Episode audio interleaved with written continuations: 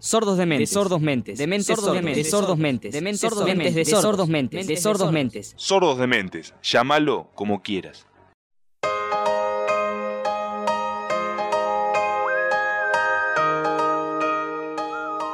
Bienvenidos a un nuevo episodio de Sordos de Mentes. En esta oportunidad voy a hablar de una serie de Netflix que en una semana revolucionó y resonó en todas las redes sociales. En Facebook encontré una imagen de un cuchillo y el título de la serie, El juego del calamar, compartido por un amigo de gustos audiovisuales muy parecidos a los míos. Luego, durante el almuerzo, mi cuñada me cuenta que empezó a ver una serie rara, surcoreana, pensé, aún más extraña. Contó que los personajes deben jugar juegos de la niñez para ganarse un premio. Estos están desesperados y pueden perder la vida. Los juegos del hambre, dije. El día del empleado de comercio, mi hermana no se despegó de la pantalla y no pareció arrepentida. Así que después de conectar la televisión y acomodarme en el sillón, me dispuse a ver el primer capítulo.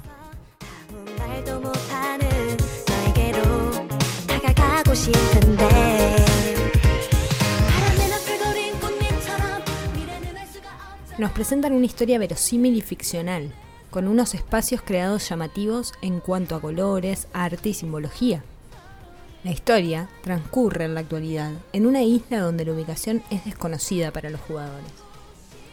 Los jugadores son criminales, personas endeudadas y a punto de perderlo todo. Entonces acceden a competir en ciertos juegos que nos enteramos junto a ellos que son infantiles.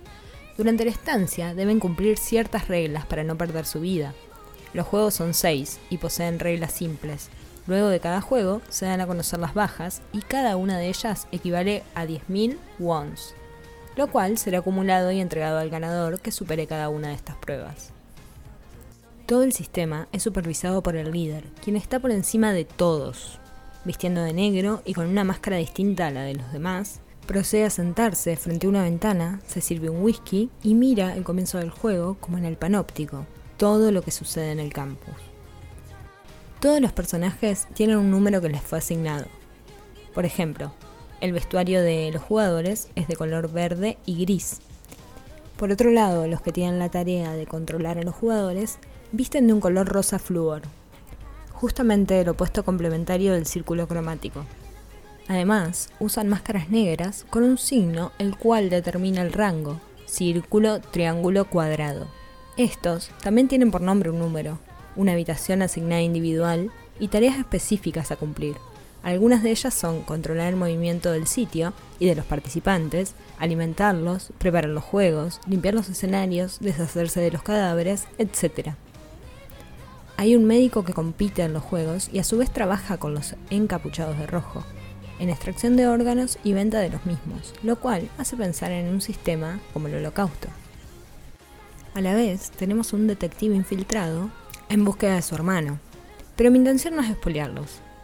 Con una música exquisita muestra las subtramas dentro de la historia. En esta vemos diferentes escenarios como pasillos, habitaciones subterráneas, central de control donde aparecen computadoras dispuestas como oficinas. Uno de los escenarios más representativos es una habitación por donde conducen a los jugadores del dormitorio hacia los juegos y viceversa. Este tiene una construcción como la escalera de Penrose, conocida como la escalera infinita, la cual es una ilusión óptica en 3D. Entonces nos encontramos con muchas habitaciones, algunas con puerta trampa, otras escaleras que suben, bajan.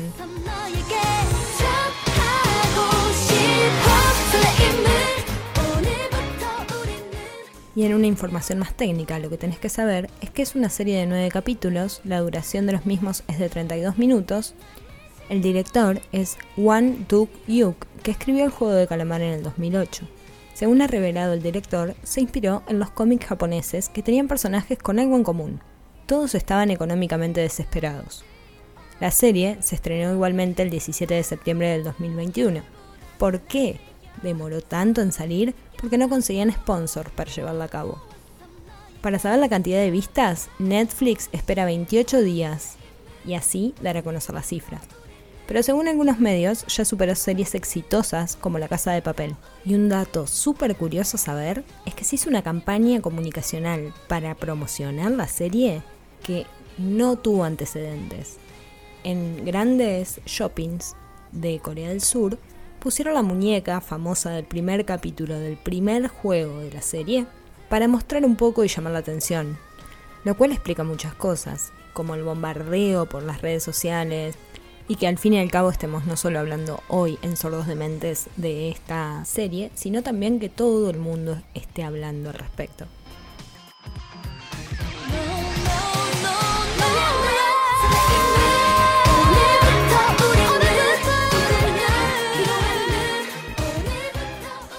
Los invitamos a visualizarla y obviamente a que nos escuchen y nos sigan por Spotify e Instagram y los esperamos como cada viernes.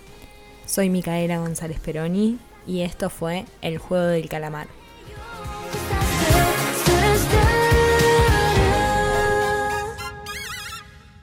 Sordos de Mente, un programa de loco, de loco, de loco, de loco, de loco, de.